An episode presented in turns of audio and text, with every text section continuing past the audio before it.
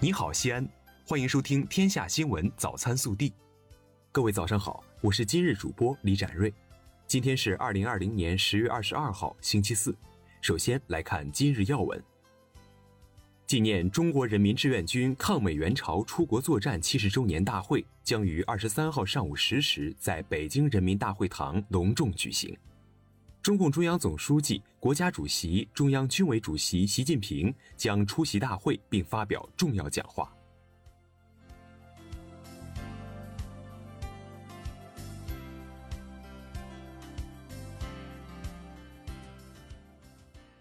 下面来看本地新闻。重阳节即将到来之际，十月二十一号。我市组织市级离退休干部参观考察重点项目，实地感受西安发展变化，共同为奋力谱写西安新时代追赶超越新篇章鼓劲加油。省委常委、市委书记王浩出席并通报全市经济社会发展情况。崔林涛、董军、郝树茂等四十余名市级离退休干部参加相关活动。二十一号。陕西省人民政府新闻办公室举办新闻发布会，通报我省前三季度全省国民经济运行情况。记者了解到，前三季度我省经济在上半年稳步复苏的基础上持续向好，发展韧性和活力进一步增强。前三季度全省经济扭负为正，增长百分之一点二，高于全国平均水平零点五个百分点。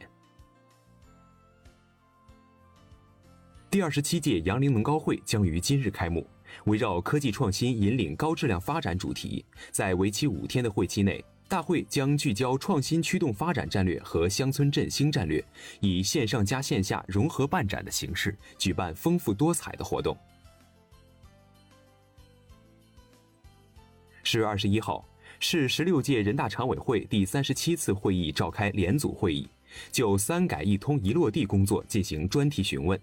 两小时的专题询问中，十位委员围绕“三改一通”一落地工作进展、存在的难点等开门见山提问，有关部门一一作答。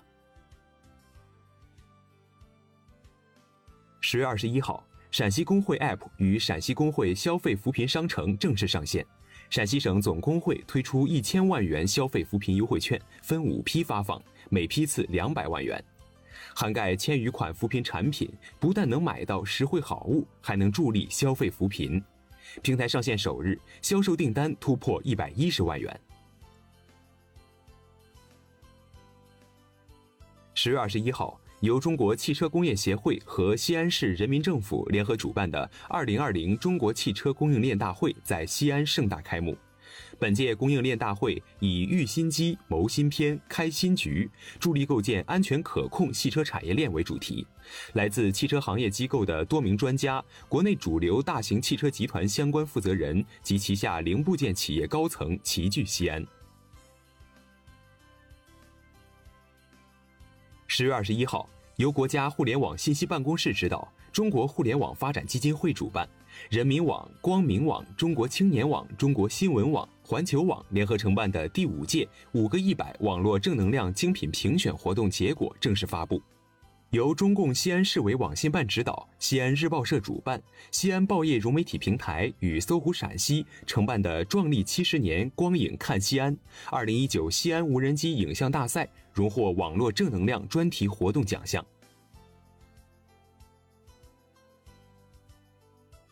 十月十九号，位于航天基地京东大道与航腾路十字路口西南角的航天城第二中学项目现场，所有单位都在同时施工。航天城第二中学项目作为航天基地重大民生工程，一直是群众关注的热点。该项目原计划在二零二二年投入使用，开始招生，但按照西安市基础教育提升三年行动计划，提前到二零二一年九月。航天城第二中学建成后，将是航天基地规模最大的学校。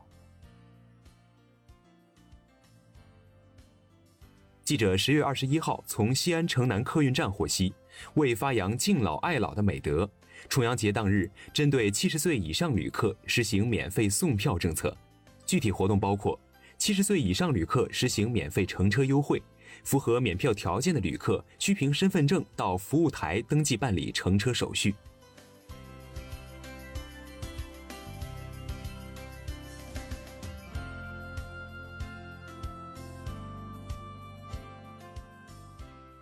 下面来看国内新闻。针对有报道称中国海关出台新政，禁止同韩国男子演唱组合防弹少年团有关联物品进口通关，外交部发言人赵立坚二十一号说，中国海关等政府部门没有制定出台上述所谓政策，中方支持和促进中韩友好交流和互利合作的立场没有任何变化，不希望类似不负责任的报道评论继续干扰两国关系。十月二十一号。文化和旅游部办公厅关于进一步加强秋冬季疫情防控工作的通知正式发布，明确规定暂不恢复旅行社及在线旅游企业出入境团队旅游、机票加酒店业务。各地要将疫情防控关口前移，严格上岗工作规范，加强人员健康监测和管理，做好场所的通风换气和清洁消毒、人流控制等工作。二十一号。二零二一年国家公务员考试报名已经进入后半程，网上报名迎来高峰期。截至二十一号十六时，多个报名热度较高的岗位，竞争程度都超过一千五百比一。国家统计局日前发布三十一省份前三季度居民人均可支配收入，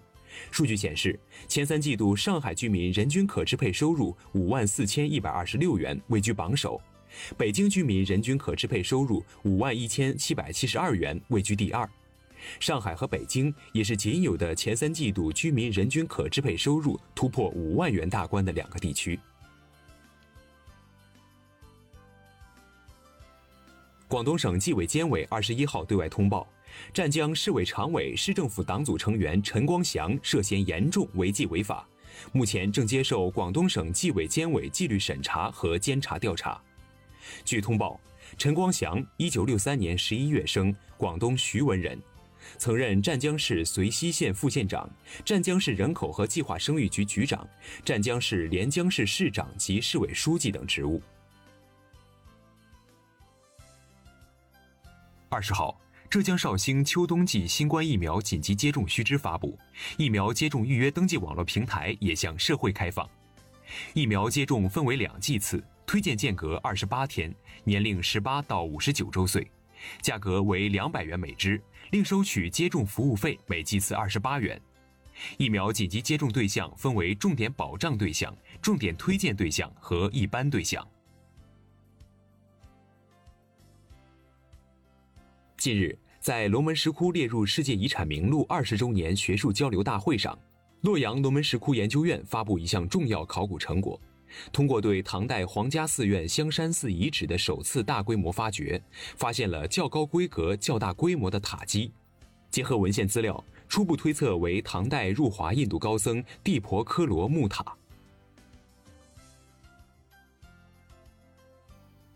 记者从北京朝阳区人民法院获悉，北京别车泼洒咖啡案二十一号在该院以线上方式公开庭审审理。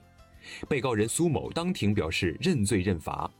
朝阳法院以危险驾驶罪判处苏某拘役三个月，并处罚人民币六千元。十月十九号和二十号，双十一两个主要玩家京东、天猫先后启动了二零二零年双十一。从时间上看，两个平台均拉长了双十一战线。京东双十一从十月二十一号开启，截至十一月十一日，为期二十二天。天猫提出了双十一比往年多三天的概念，十一月一日至三日是第一波，十一月十一日为第二波，将光棍节变为双节棍。不过，双十一毕竟刚刚开始，消费者到底能不能感受到平台的真诚，还需要时间检验。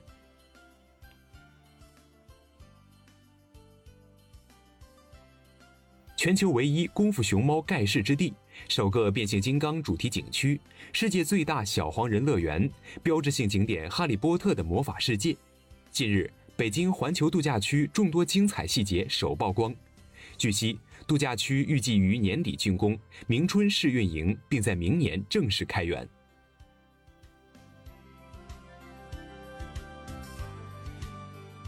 以上就是今天早新闻的全部内容。更多精彩内容，请持续锁定我们的官方微信。明天不见不散。